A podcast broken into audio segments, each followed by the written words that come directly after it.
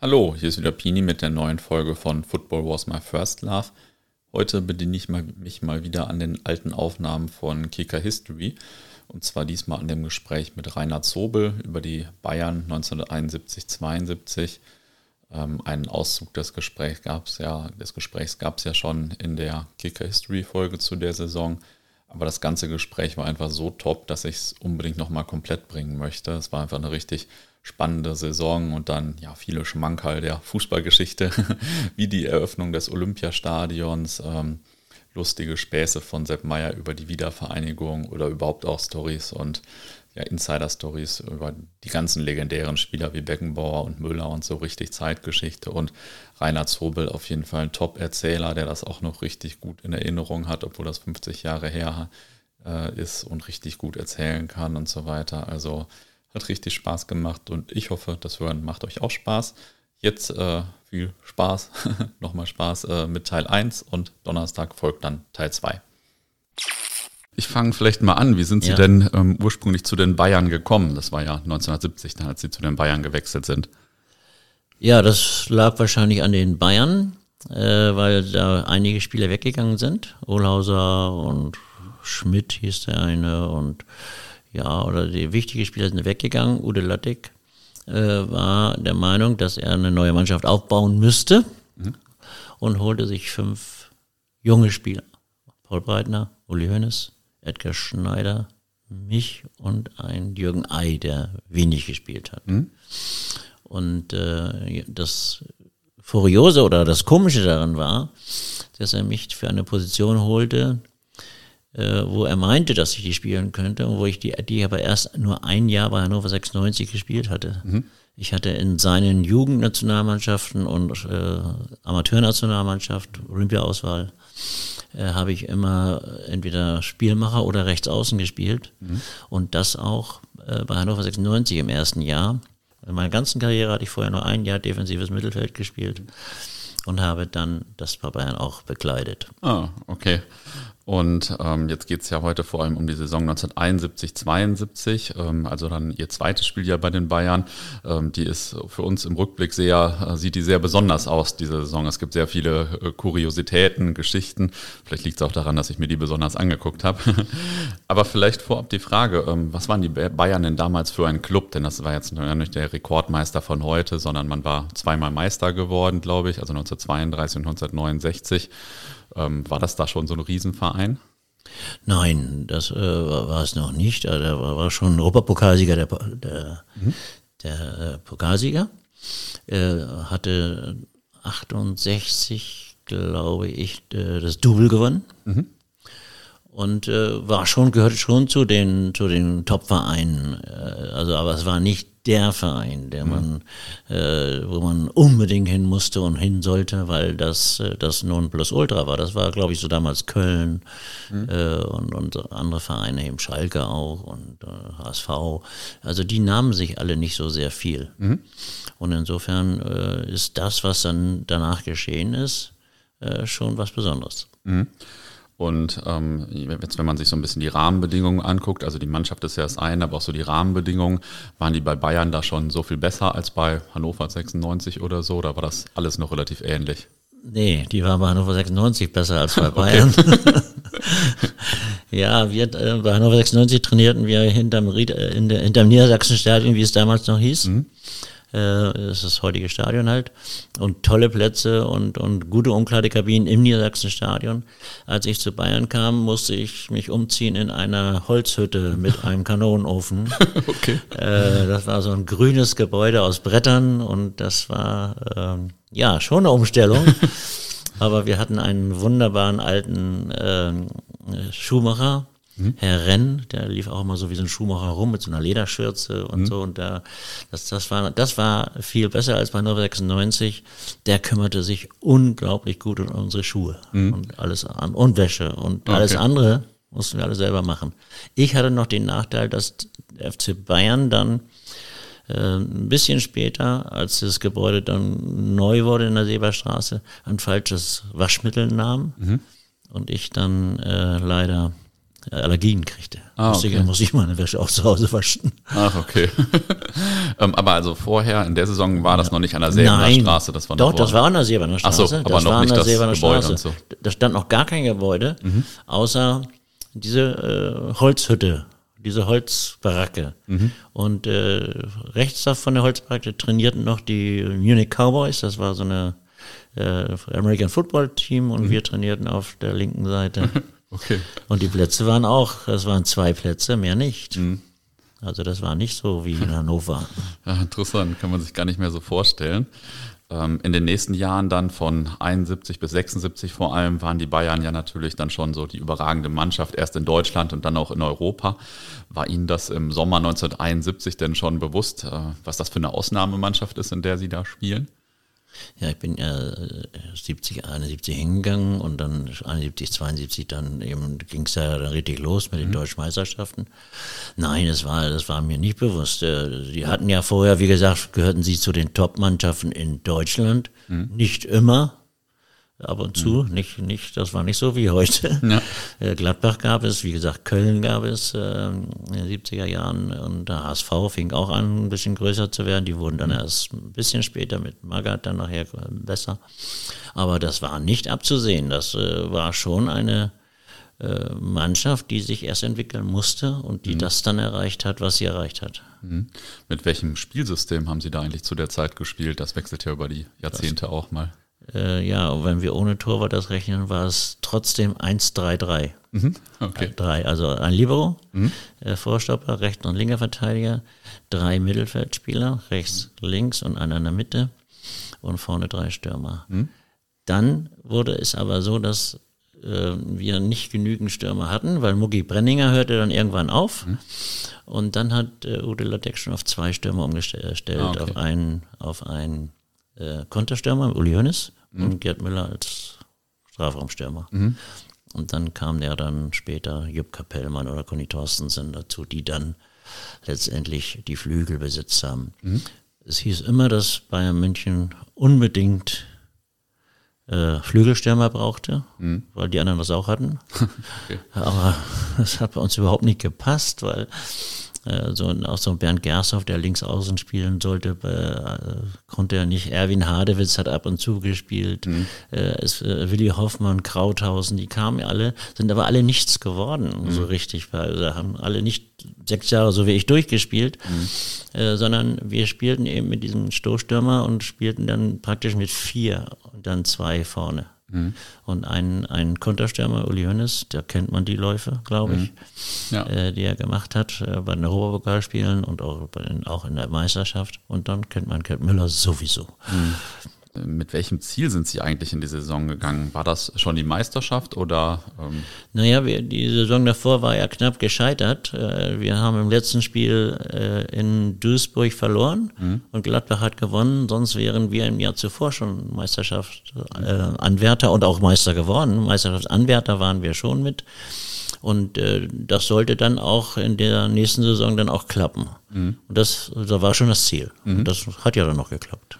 Duisburg war so ein, äh, so ein kleiner Rivale zu der Zeit oder so, so ein Angstgegner, oder? Ich habe gelesen, dass es da vor dem Spiel auf jeden Fall ein paar Mal Schlagzeilen gibt, gab, äh, auch zwischen Franz Beckenbauer und einem Spieler äh, von Duisburg, glaube ich. Pirsig, Pirsig oder sowas. Ja, ja. Ich glaube mich zu erinnern, dass es Pirsig war, aber da war ja Bella und wie die alle hießen. Also sehr harte Spieler. Also da war immer. Aber nicht, das war nicht nur in, in, in, im Westen war es eigentlich immer hart, außer die Feingeisterten aus Köln, da war das nicht so hart.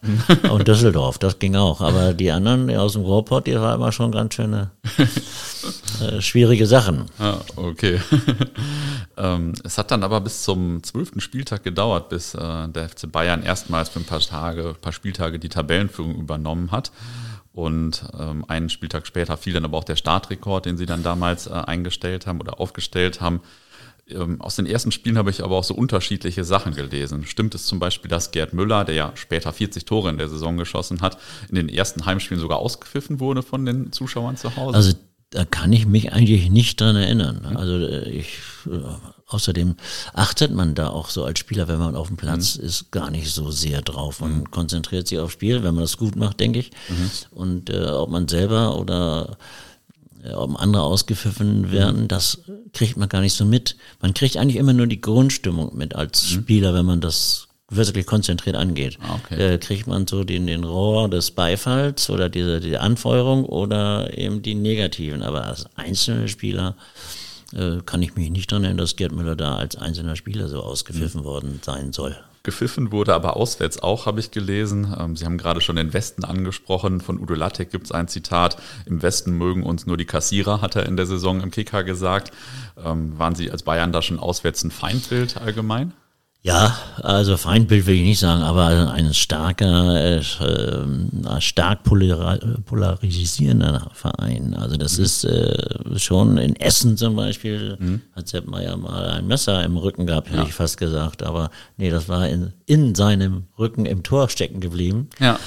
Und das ist eine Hafenstraße und da wurde sogar das Spiel für unterbrochen. Aber äh, ich weiß, in Oberhausen flogen auch mal Bier, Papp, Becher, äh, wenn wir da rausgegangen sind. Und ich habe auch, ich kann mich gut erinnern, dass ich auch mal einen senfbeschmierten Trainings und so oder Trainingsjacke, die ich noch anhatte vorm Spiel, äh, hatte. Und äh, das war immer schon ein bisschen, ja, problematisch. Äh, Im Gegensatz zu Hamburg, komischerweise. Mhm.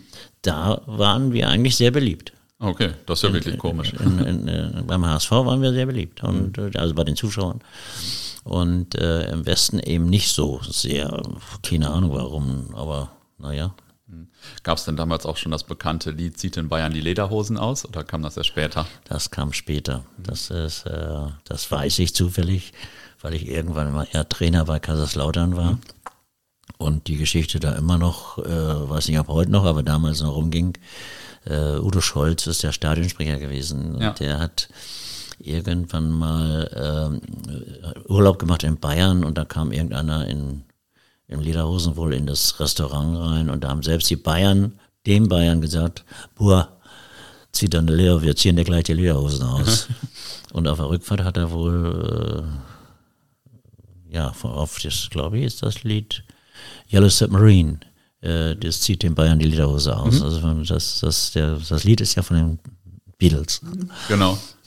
Ja, okay, das ist, ist jetzt ja ein jahrzehntelanger Hit schon, sage ich mal, dieses ja, Lied. Ja. Im November 1971 ähm, haben sie mit den Bayern gegen den späteren Absteiger Borussia Dortmund gespielt und äh, 11-1 gewonnen. Ist auch äh, ja, ein relativ bekanntes Spiel in der Bundesliga-Historie. An der Anzeigetafel stand sogar 71 zu 1, weil ähm, man nicht noch eine dritte Eins hatte. Also äh, man war da gar nicht darauf vorbereitet. Ja, das ähm, war ja auch noch im alten Stadion und da gab es noch keine digitalen Sachen. Ja. Da wurde, wurden die Nummern ja auf, aufgehängt. Ja, genau. Und deswegen hing da 71. Genau. Waren Sie denn 71, 72 vor allem guter Einzelspieler oder auch ein gutes Team? Wir waren ein gutes Team. Mhm. Wir waren ein wirklich gutes Team. Es hat einfach gepasst. Ich meine, das hat sechs Jahre gepasst, auch wenn es nicht immer kontinuierlich ja, Leistung gebracht habe. Das lag aber auch ein bisschen daran, dass wir viele Freundschaftsspiele gemacht haben, dass äh, sechs oder sieben Spieler von uns Nationalspieler waren, mhm. dass die immer kaputt nach Hause kamen mhm. nach Weltmeisterschaften, dass es dann nicht so geklappt hat. Aber bei uns hat es wirklich gepasst und vor allen Dingen, wenn äh, wenn es um was ging für die, für die, mhm. für die Mannschaft. Also wenn es um, um deutsche Meisterschaften ging oder um, um Europapokalsiege, das war ja auch die, da waren manchmal die Meisterschaften nicht so gut gelaufen ja. und die Europapokalsiege wurden trotzdem verteidigt, ja. ja.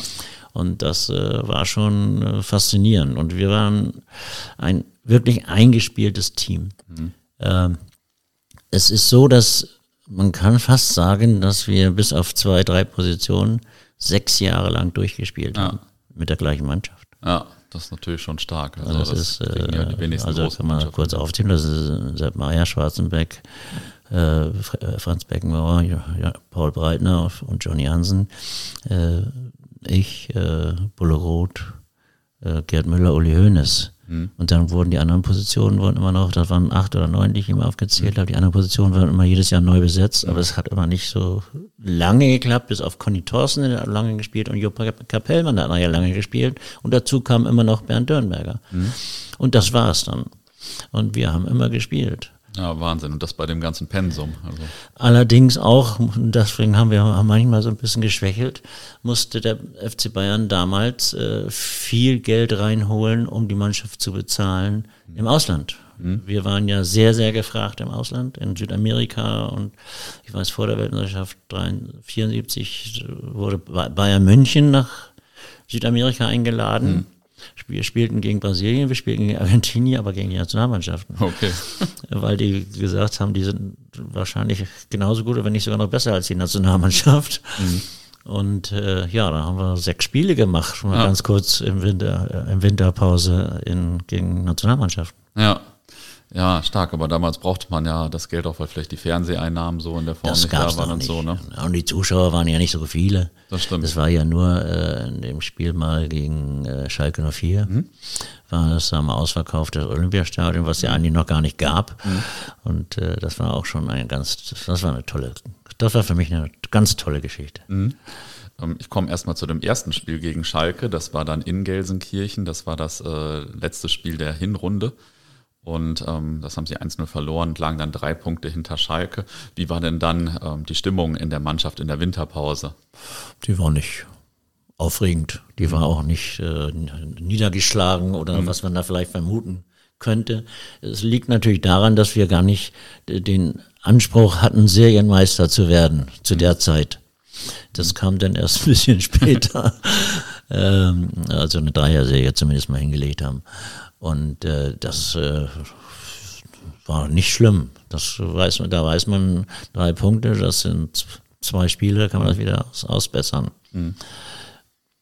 Wie war denn die Stimmung in Gelsenkirchen bei dem Spiel in der Glückaufkampfbahn damals noch? Schalke ist ja bekannt für seine Fans und so. War das ja. damals auch schon so? Ja, das war damals auch schon. Das war immer im Westen war das so, dass, dass, dass äh, natürlich die sehr gegen Bayern waren und was auch ihr gutes Recht ist. Mhm. Aber äh, was früher eigentlich war, es waren nicht so viel Hassgesänge wie heute. Mhm. Es waren sicherlich äh, Pfiffe gegen Beckenbauer, weil die Stars werden ja dann auch immer ein bisschen äh, herausgehoben, wenn der mal einen Fehler gemacht hat. Mhm. Leider hat er nicht so viele Fehler gemacht. Zumindest mal leider für die Fans. ja, und im Februar ging es dann, äh, oder ab Februar ging es richtig los. Da gab es ein 7-0 gegen Oberhausen und ähm, dann gab es einige Spiele, in denen viele Tore geschossen wurden. Ähm, wie kam das so, dass Sie so frisch aus der Winterpause kamen oder äh, noch so viel besser und mit so einer extremen Konstanz auch so viel gewonnen haben? Denn die Nationalspieler hatten ja auch ich weiß gar nicht, wo wir da im Winter waren. Vielleicht waren wir nicht so viel unterwegs in Südamerika oder so, das weiß ich nicht. Auf alle Fälle waren, glaube ich, keine, keine Meisterschaften äh, erstmal, also vorher die Saison. Also keine Weltmeisterschaft und keine Stimmt. Europameisterschaft. Ja. Und äh, das, das kann man eigentlich so in den 70er Jahren schon fast äh, festmachen an Weltmeisterschaft, Europameisterschaft, dass danach der FC Bayern immer äh, nicht so gut war, weil die Spieler keine Winterpause hatten oder ja. Sommerpause hatten vielmehr. Ja. Äh, keine Sommerpause in dem Fall. Und äh, dass wir da dann immer geschwächelt haben. Ich kann mich auch an ein Spiel erinnern, da kamen die alle, 74 glaube ich, oder 75 dann, äh, 74 Weltmeister und alle waren, und wir fahren nach Offenbach und verlieren 6-0. Mhm. Ja. Das ist so. Ja, klar. Aber das hat, es war so, dass da, dass da die Mannschaft äh, auch so ein bisschen auf dem Zenit war, glaube ich. Mhm. Also da, da, wurde, da wurden noch die Uli Hoeneß und Paul Breitner und so, die, die, die mussten sich auch noch entwickeln. Und die waren ja erst 18, 19, als sie zu Bayern kamen. Ja. Und die mussten sich auch erstmal entwickeln. Und da, gerade in dem Jahr fing es an, dass sie dann ihre Weltklasse äh, letztendlich äh, ja, entwickelten. Mhm von einem dieser Spiele in der Rückrunde, ähm, und zwar dem Gastspiel in Braunschweig, habe ich gelesen, dass die Mannschaft mit dem Schlafwagen der Bahn eingereist ist. ähm, war das damals so normal oder wie, wie, wie, reiste man da sonst an? Normal war das nicht, aber es war besser als mit dem Bus. Mhm. Weil auch damals gab es schon Stau auf der Straße und mhm. die Bahn nicht. Und wir sind äh, ein paar Mal mit dem Schlafwagen gefahren. Mhm.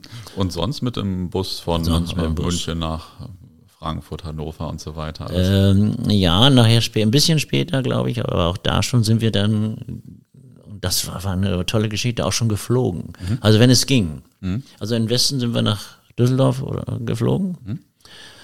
oder Köln, aber meistens Düsseldorf. Nach Hamburg sind wir geflogen. Ähm, Und äh, dann traf man sich immer am Frankfurter Flughafen, weil es mhm. gab keine Direktflüge. Mhm. Es gab okay. kein, gab nicht München äh, Hamburg oder München äh, Köln oder München Düsseldorf.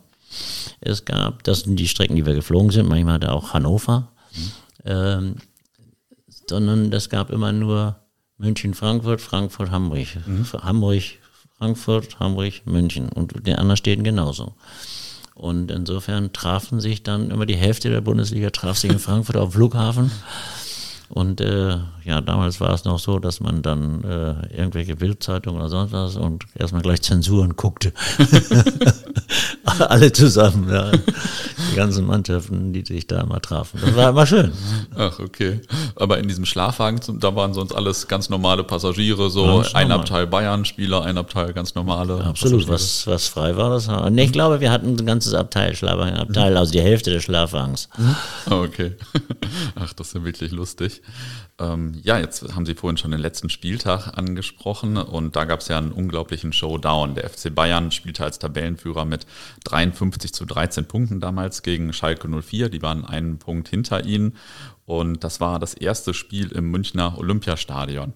Und zwar äh, war das Spiel auch mit 79.000 Zuschauern ausverkauft und äh, es fand an einem Mittwochabend, glaube ich, sogar statt. Das muss ja, äh, ist ja erstens lustig, dass es ein Mittwoch war, aber muss ja ein, eine Riesenveranstaltung gewesen sein. Ja, zunächst einmal, weiß ich nicht, ich hatte immer die, die, die, die Zahl 83 oder 81.000, so, okay. aber ist egal. Das waren also um die 80.000 ganz auf jeden Fall. viele jedenfalls, mehr als eigentlich äh, später reinging. Daher war es nur noch 76.000. Mhm. Also das ist egal, ob das nun zwei oder 3.000 mehr waren im Grunde genommen. Äh, für mich war das eins der, der, der, eins der schönsten Spiele und also heute würde man sich das vielleicht gar nicht mehr so vorstellen können, dass wir da auf einen Rasen getroffen sind, den es sonst nicht gab. Mhm. Den, den gab es sonst nicht, nirgendwo auf der Welt, glaube ich. Mhm.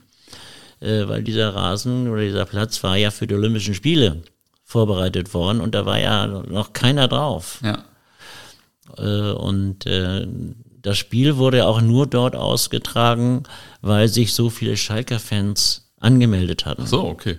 also das waren 30.000 aus oder 25.000 mhm. aus Schalke angemeldet. Das Grünwalder Stadion fast aber nur 40.000. Mhm.